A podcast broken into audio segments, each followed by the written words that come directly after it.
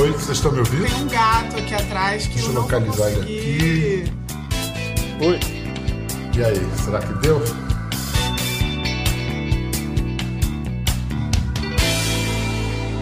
Olá, bem-vindos. Não foi só no Brasil, foi no mundo todo. A pandemia serviu assim como uma espécie de lente de aumento, é, amplificando e tornando ainda mais visível coisas que às vezes muita gente prefere não ver. Nossas mazelas, tragédias que teimam em se repetir, em continuar, em permanecer, sendo que nós já temos os meios para solucioná-las. Talvez o maior exemplo disso seja a desigualdade. O capitalismo é incomparável, genial na sua capacidade de produzir riqueza, mas deixa a desejar quando se fala na distribuição dessa riqueza. No Brasil, com a pandemia, até o mais alto andar de cima, o ministerial, descobriu que, por exemplo, nós temos 30 milhões de brasileiros, de cidadãos invisíveis. Isso é motivo de vergonha para todos nós que amamos o Brasil.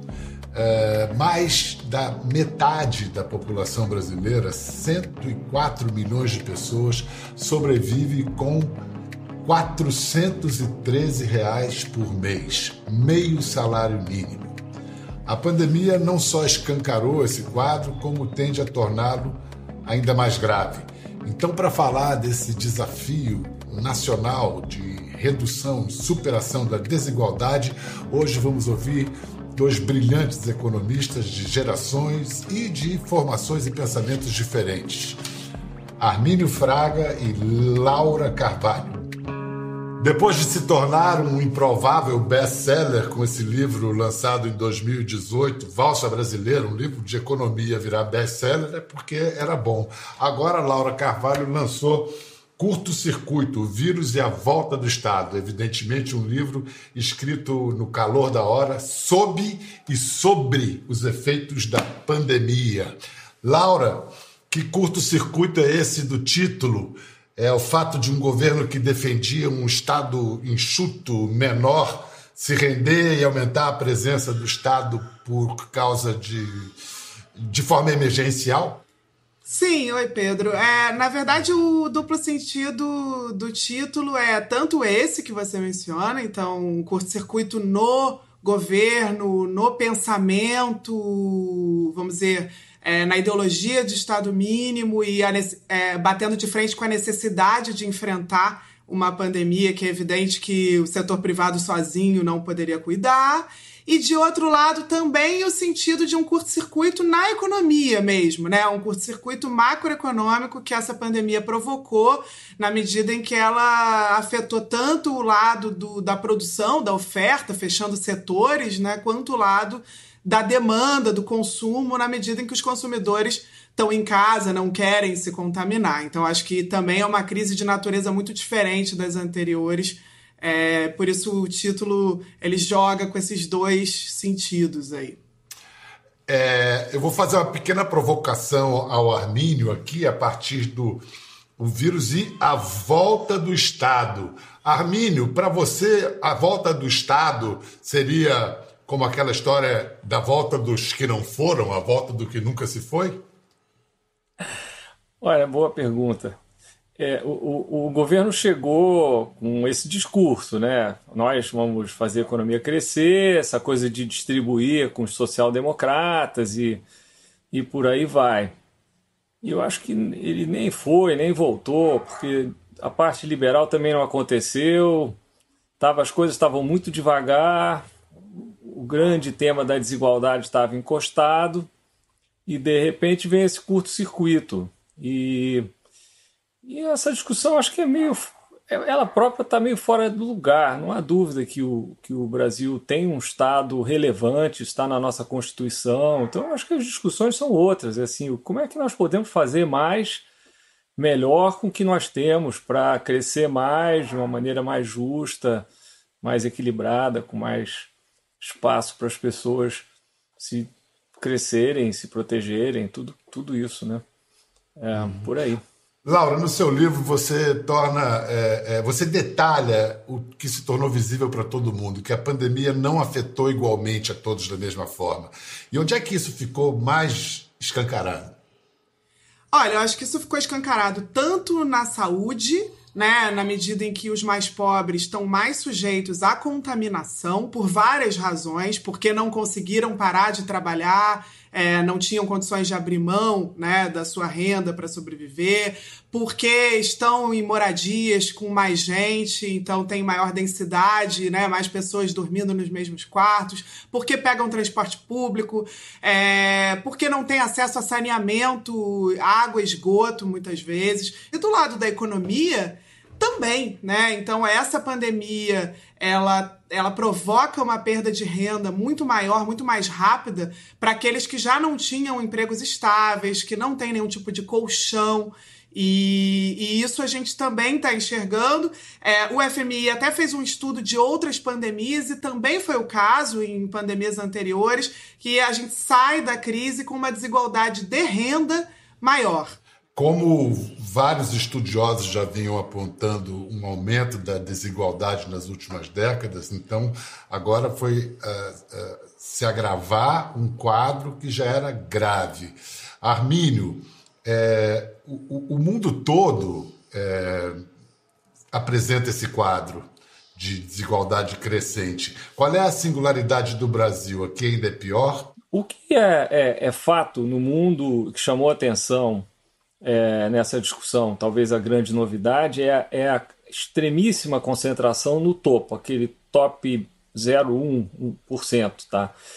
E... 0,1 ou 1%? 0,1. O 1 também. 1 ou 0,1, tanto faz. Tá. E hoje nós sabemos também, graças ao extraordinário trabalho de pesquisa aí do, do, do Pedro Herculano de Souza e do Marcelo Medeiros, que no nosso caso é, essa, já, essa desigualdade no topo já vem de longe. É, é, houve um, um, algum progresso, houve uma queda importante na, nos, nos, níveis de pobreza. Provavelmente nós estamos revertendo muitos desses ganhos agora. É quase como se a gente estivesse começando do zero, eu acho, infelizmente. É, e é um quadro, assim, eu diria, é, triste, porque parece que a gente não aprende. É claro que agora o mundo deu azar com a pandemia, mas as coisas já vinham mal, essa que é a verdade. É, antes da gente avançar na discussão econômica, eu queria é, ouvir a reação de vocês à questão filosófica. Já é um clássico o livro do Harry G. Frankfurt, chamado On Inequality, sobre a desigualdade, que ele diz, em suma, que o moralmente errado não é que alguns tenham menos que outros, mas o fato de que alguns têm muito pouco, de que são pobres. Então ele diz que o maior desafio não é a grande desigualdade, mas a pobreza. Que, que do ponto de vista da moralidade não é importante que todos tenham a mesma coisa, mas que cada um tenha o suficiente. Eu diria que a tribo dos economistas aqui no Brasil passou muitos anos focando na pobreza, que era e continua a ser extrema, mas diminuiu muito. E eu quero crer, eu penso que Laura e eu estamos juntos nessa, é, que nós acreditamos que nós temos que ir além da pobreza. É, e isso porque há uma, há uma a desigualdade é extrema, como, como nós dissemos no início dessa conversa, mas eu iria além, é que eu, eu, eu realmente estou convencido que os remédios para se tratar da desigualdade são também os mesmos que vão ajudar o país a crescer mais. Melhorar a qualidade da nossa educação, da nossa saúde, da nossa infraestrutura. Então, nós estamos falando investir no social é investir no crescimento, sobretudo no nosso caso. Laura, o que você quer acrescentar? Não, acho que eu concordo em linhas gerais com o Armínio e acho que a desigualdade ela também traz custos próprios, vamos dizer. É evidente que a pobreza e reduzir a pobreza extrema é uma prioridade, mas é, a diferença entre ricos e pobres, essa alta concentração no topo, da qual o Armínio é, tratou, né, ela, ela traz consequências, não só, aliás, violência, segurança pública, né? Enfim, são coisas que têm a ver com a desigualdade, não só com a pobreza, mas também consequências para o sistema político, né? Então a concentração de renda, ela também acaba se tornando concentração de riqueza e de poder, e isso de alguma forma faz com que a gente é, fique limitado na capacidade de atender ao conjunto da sociedade, né? Então, o orçamento público, por exemplo, é, ele acaba sendo capturado por interesses de poucos, porque a gente tem essa estrutura tão concentrada. É, e tem muita evidência de que economias com alta desigualdade, com desigualdade crescente, elas crescem por menos tempo, elas crescem de maneira mais volátil e sem dúvida é verdade que há políticas de combate à desigualdade, no caso brasileiro, onde isso é tão abissal, serão capazes também de trazer crescimento econômico. E aí não é só desigualdade de renda, é desigualdade no acesso à infraestrutura, desigualdade no acesso à saúde, no acesso à educação, enfim, é, todas essas dimensões aí que é. o Arminio mencionou.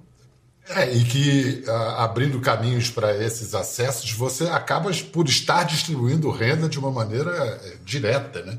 É, claro. Só para a gente ficar, para o espectador, todo mundo ficar na mesma página, quando a gente fala nesse 0,1 ou 1% que concentram a renda, eles concentram a renda correspondente a quantos por cento do resto da população? Então, 1% no Brasil, 28% da renda total. Né?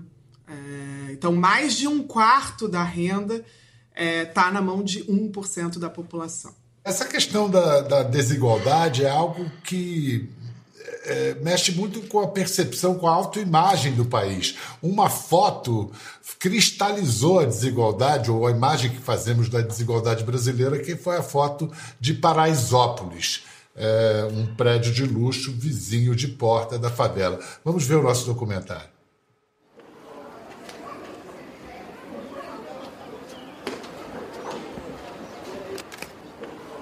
Meu nome é Tuca Vieira, eu sou fotógrafo, autor dessa imagem.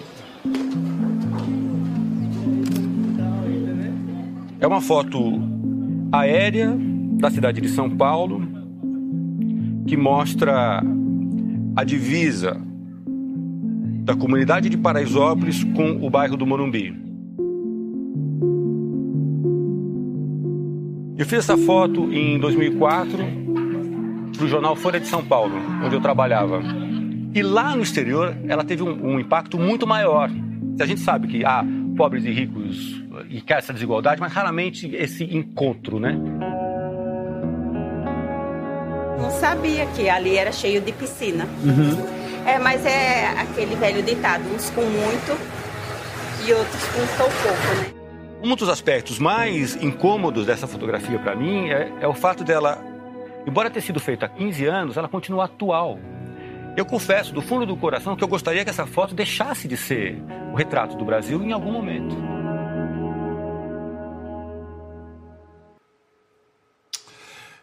Antes de perguntar para vocês o, o, impacto que essa foto, o que essa foto representa para vocês, o que vocês leem nela, quero falar o que representa para mim.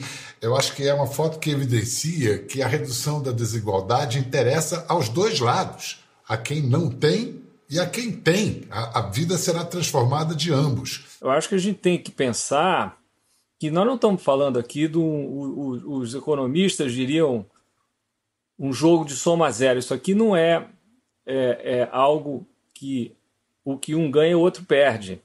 Eu acho que tem maneiras muito melhores de, de, de se organizar o nosso país para todo mundo ganhar. Eu acho que o argumento que nós estamos defendendo aqui hoje, juntos, é que essas coisas andam juntas.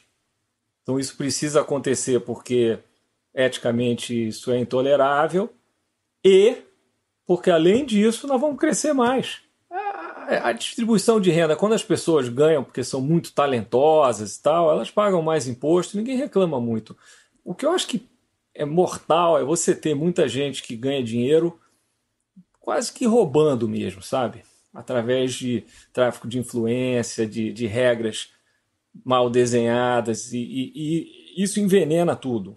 Então acho que a gente precisa achar um certo equilíbrio o Brasil está tão longe desse equilíbrio que, assim, aí eu até sou eu não vou dizer que eu seja otimista, porque isso já está assim praticamente há, há, décadas, se não há séculos. Mas que há um espaço para a gente melhorar aí, nossa, é enorme, espaço enorme. Laura, você está conversando com dois sessentões. Armínio era do Santo Inácio, assim como eu, só que ele era muito mais velho, ele era do ano seguinte.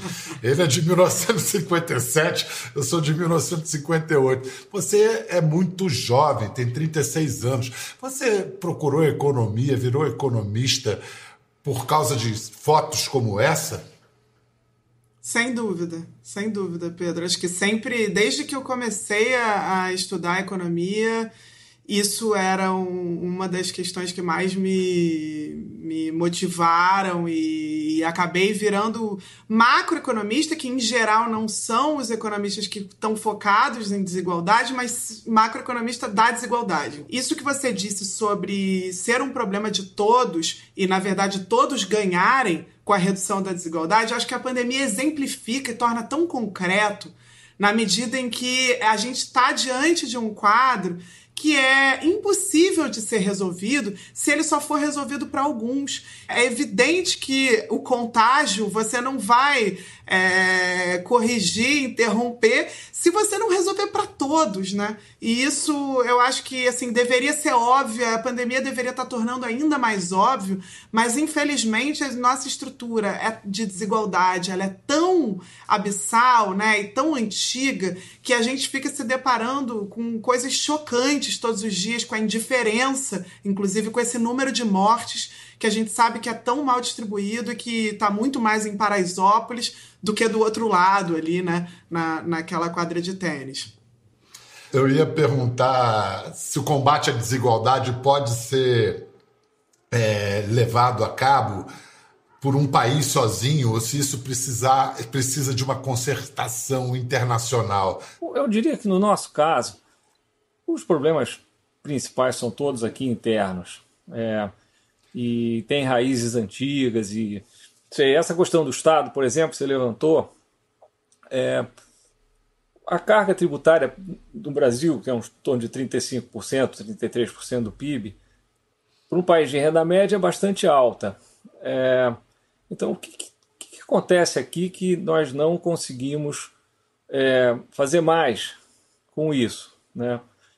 Então, eu, eu, eu tenho estudado o assunto e eu, eu, eu, me surpreendi com ah, algumas coisas. Primeiro, 80% do gasto público no Brasil vai para funcionalismo e previdência. A esmagadora maioria dos países está abaixo de 60%. Então, esse é um dinheiro que podia estar. Quer dizer, você faz uma reforma do Estado caprichada, completa a reforma da Previdência, isso vai liberar dinheiro para se investir no social. E depois, do lado da tributação, a tributação no Brasil é praticamente horizontal. Então, o mais pobre paga mais ou menos o mesmo imposto que o top 0,5%, 1%, até paga menos esse de cima por é, é, brechas na, na, tributação do capital. Isso daí também é outra aberração completa. E aí você vê, mas como é que é isso? É porque o pessoal mais pobre paga no consumo. É, o, o, o imposto está escondido em tudo que as pessoas compram pessoal de cima paga imposto de renda, mas paga pouco. Tem muita brecha no Brasil. É, quando se fala que nossa tributação é regressiva, às vezes para o espectador comum, regressiva, progressiva, basicamente está dizendo isso, que quem ganha menos paga mais do que quem ganha mais. É, é tão simples quanto isso, ou tão terrível quanto isso. Né? É isso aí. Mas, é, mas Laura, é, você não concorda 100% com essa é, colocação do Armínio de que uma reforma no Estado e no funcionalismo e um aprofundamento da reforma da Previdência já nos poria no caminho num caminho virtuoso. Quais são as suas ressalvas? Realmente, Pedro, essa parte do funcionalismo, eu tenho dúvidas sobre o quanto. Claro que há distorções e há possibilidades de ganhos e economias, né? Não, não, não, acho que em todas as áreas do Estado há ineficiências e todos nós queremos caminhar para uma eficiência maior. Claro, tem super salários no judiciário, tem é, no legislativo, sobretudo, com pessoas ganhando acima do teto constitucional, recebendo aqueles auxílios. Eu não tenho nada contra, pelo contrário, sou muito favorável a gente acabar com isso e, e, e reduzir esses, essas coisas exacerbadas aí, né? Que, claro, aumentam a desigualdade. Mas é, a gente também precisa pensar que mais da metade, metade dos funcionários públicos ganha menos de 2,7 mil reais brutos por mês. Né? Então, metade do funcionalismo de todos os servidores a nível estadual, municipal e federal ganham menos de 2,7 mil por mês. Só 3% dos funcionários públicos ganham mais de 20 salários mínimos. Né? Então a gente tem que pensar que aí a situação de professores, médicos, enfermeiros, é, profissionais da saúde no geral, né, que aliás representam é, de cada 100 funcionários públicos, 22 são professores, 11 são médicos ou profissionais da saúde. Quer dizer, é, essas pessoas não estão ganhando é, tanto assim ao ponto da gente conseguir melhorar a qualidade, muito pelo contrário, em muitos casos essas profissões são subremuneradas. E quando a gente olha para a diferença entre o que ganha alguém que faz a mesma coisa no setor privado, né? Então, você olha todos os funcionários públicos, quanto que ele ganha é, e quanto ganham os equivalentes que trabalham para o setor privado. Os, os públicos ganham 8% a mais, na média. Mas se você vai olhar para os países, 50, mais de 50 países que foram objeto de um estudo do Banco Mundial, nesses países, na média, 28% a mais os funcionários públicos ganham em relação aos privados. E não é tão a mais, então eu tenho dúvidas sobre se é daí que a gente vai conseguir tirar os recursos para os gastos é, que são necessários para reduzir a desigualdade. Das duas, uma. Ou tem ou tem gente demais ou eles estão ganhando demais, porque o Brasil é um ponto completamente fora da curva. Nota que isso vale para países pequenos ou grandes, países que têm um Estado pequeno ou grande. É, é, é isso é uma espécie de pista para a gente aprofundar esse estudo. Agora, eu acredito muito na ideia é, de, de se ter um Estado mais transparente, onde as pessoas sejam avaliadas, onde existe uma certa disciplina. Não seria um modelo é, setor privado, acho que é outra cabeça, outra vocação, mas hoje isso não existe. Tá? Então, assim, eu, eu tenho muita convicção que o Brasil é um ponto tão fora da curva que isso dá para resolver. Eu queria mostrar aqui um resumo da fala do Paulo Guedes na última reunião ministerial gravada, que foi no dia 9 de junho, que foi uma versão com álcool gel daquela outra reunião de, de baixo calão do alto escalão. Vamos ver a, a, a reunião limpinha. Até esse momento, nós já éramos, do ponto de vista de esforço fiscal, o país emergente com o maior número de gastos, o maior volume de gastos para combate ao coronavírus. Então, quando você soma isso tudo, dá quase um trilhão, são 900 bilhões de recursos que estão aí. É, naturalmente, isso pressiona os orçamentos esse ano, mas nós sabemos que o ano que vem tudo volta ao normal. Daí a importância do veto presidencial para que esse auxílio à saúde não se transforme em aumento de salários, que seriam despesas permanentes, quando, na verdade, nós temos que enfrentar agora essa crise da saúde. Então, vem a nova fase aí, uns 60 dias, a gente espera que esses, esses 60 dias, pelo menos, de auxílio emergencial que o presidente está estendendo, que nesses 60 dias haja essa organização de retorno seguro ao trabalho e depois entramos, então, numa fase, finalmente, de decolarmos novamente, atravessando as duas ondas. Esse é o desafio à frente.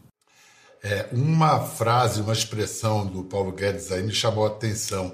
E no ano que vem tudo terá voltado ao normal. Armine, para você, o Paulo, quando diz que o ano que vem tudo vai, voltado ao normal, ele está sendo otimista, temerário ou está longe da verdade? Eu acho que ele está sendo otimista. É...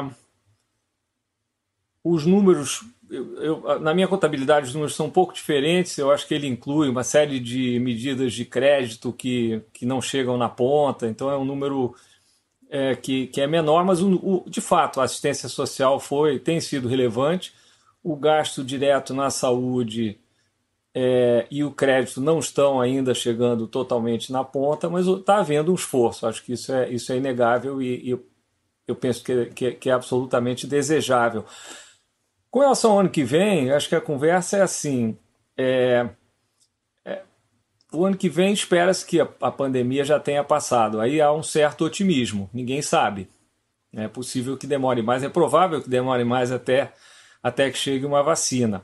Então, vai ser necessário continuar com assistência social e essa dosagem vai ter que ser bem feita. Eu concordo com o Armínio, acho que é muito otimista esse cenário. Numa economia que deve estar em frangalhos no ano que vem, é, considerando a incerteza em relação ao, à origem dessa crise, que é a, a crise na saúde, né, que é a pandemia. Então, é, dado que a gente não deve ter controlado isso, dado que a gente já nem vinha de um quadro bom, porque não vamos esquecer que o PIB de 2019, que foi anunciado logo antes do início da pandemia, já revelava uma desaceleração da economia em relação a 2018 e 2017, que já eram anos fracos.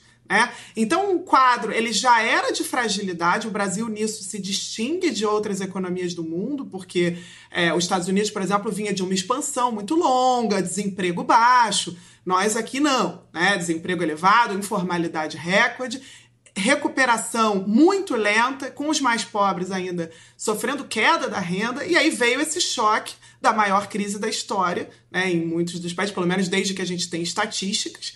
É, imaginar que no ano que vem as coisas vão estar bem o suficiente para que o governo volte ao normal e isso para o Paulo Guedes, para o ministro Paulo Guedes, eu imagino que signifique, então, voltar à mesma agenda, cortar mais gastos, voltar à agenda de reformas, é, acelerar essa agenda e tentar reduzir a dívida rapidamente, eu acho que isso pode ser fatal para as nossas perspectivas de recuperação. As coisas têm que ser feitas de forma mais lenta, mais gradual, pensando aí no médio prazo de alguns anos a gente realmente voltar para o patamar da dívida é, anterior.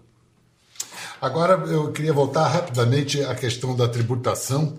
É, nos Estados Unidos, o segundo homem mais rico do mundo, Bill Gates, ele, ele defende o aumento da taxação dos ricos e diz que ele estaria pronto a pagar o dobro é, dos impostos que paga.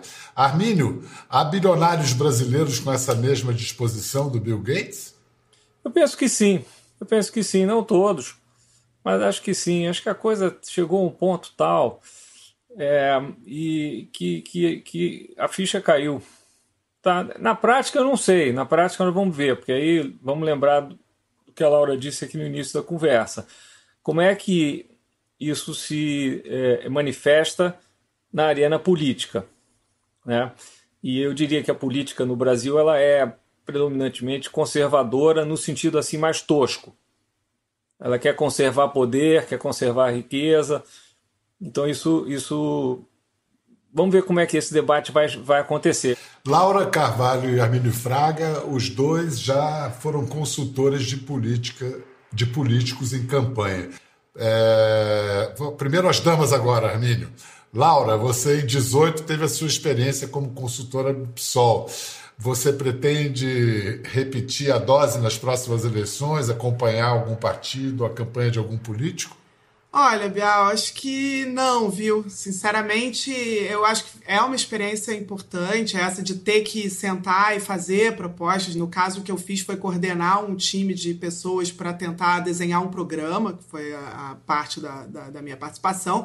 Agora, na, na verdade, assim, a minha preocupação hoje ela tem sido muito mais em tentar é, atuar no debate para democratizar os conceitos de economia, ensinar economia. É, o, os livros estão muito seguindo essa ideia de comunicar e de disseminar e de explicar e trazer as pessoas para o debate econômico, que eu acho que é um debate muito fechado, que acaba é, muitas vezes bloqueando a participação de pessoas que são leigas, né? E com essa aparência de uma coisa técnica, como se não houvesse uma escolha é, democrática da sociedade envolvida em cada decisão técnica, né? Então, enfim, esse virou, essa virou meio que a minha é, opção, meu caminho, e, e isso, isso, ainda é reforçado pela ideia de que eu acho que não estamos no momento de cada um no seu partido, no seu setor, acho que a gente está no momento de tentar agregar a, a sociedade para um objetivo comum, né? para um objetivo que a maioria, é, enfim, considere satisfatório e que leve a gente para esse caminho aí que a gente está tentando traçar aqui, eu e Armínio. Armínio, e você? A gente pode contar com você na consultoria de algum candidato aí para 22? Qual seria ele? Uh, o relógio corre muito mais a favor da Laura do que de mim. Mas eu, por um projeto bom que pudesse pôr em prática ideias como essas que nós estamos discutindo aqui, eu toparia. Inclusive, para fazer qualquer coisa, sabe? Eu tenho experiência hoje para assumir responsabilidades, mas é, mais adiante, eu já mais, mais velhinho, se eu puder ajudar, eu vou querer, eu vou continuar querendo, eu posso fazer outras coisas. Né? Então, acho que sim, a resposta é sim.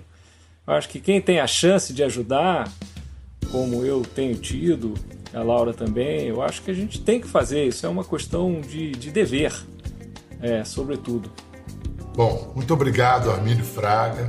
Muito obrigado, Laura Carvalho. Eu aproveito para encerrar recomendando o livro da Laura, Curto Circuito, O Vírus e a Volta do Estado. São raras as vezes que a gente está vivendo uma crise e pode ler uma reflexão sobre a crise que a gente está vivendo em tempo real, como se diz hoje em dia. Um abraço, até a próxima!